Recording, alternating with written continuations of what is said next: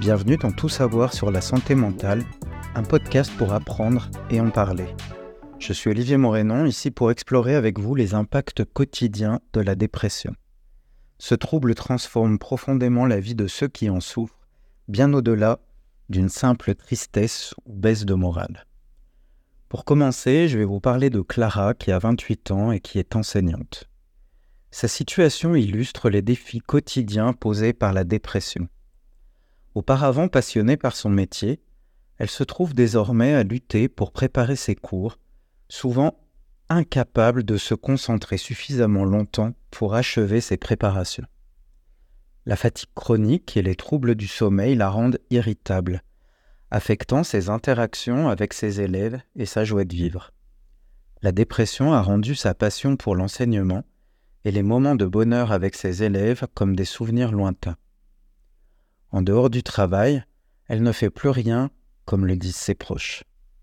Elle ne dort plus, elle décline les invitations. Elle qui était si sportive ne va plus au fitness. Clara a confié un jour Je ne sais même pas quoi faire de mon temps libre, je n'ai envie de plus rien et je n'ai plus la force. Alors, que faire pour communiquer et pour soutenir quelqu'un dans la situation de Clara? Il est essentiel d'adopter une approche empathique et patiente. Encouragez-la à parler de ses sentiments et assurez-lui que ses difficultés sont valides et reconnues. Qu'est-ce que ça veut dire valide et reconnu Pour que la personne se sente reconnue, n'ayez pas la volonté de donner absolument des conseils ou de vouloir convaincre la personne qu'elle ne ressent pas ce qu'elle exprime, ce qu'elle vous dit ressentir. Vous n'êtes pas elle. Posez-lui des questions et essayez de comprendre. Surtout ne minimisez pas sa souffrance.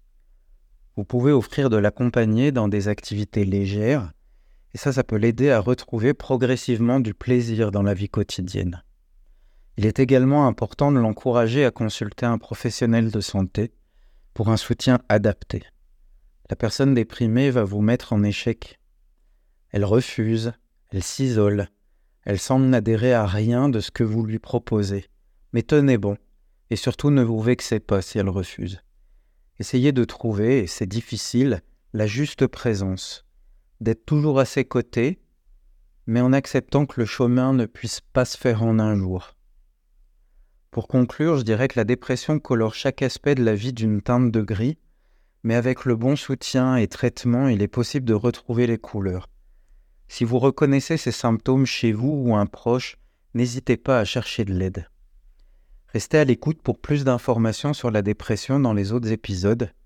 Je vous remercie d'avoir écouté, je suis Olivier Morénon et je vous retrouve bientôt pour continuer notre exploration de la santé mentale et dans cette série de la dépression. Prenez soin de vous et de ceux qui vous sont chers.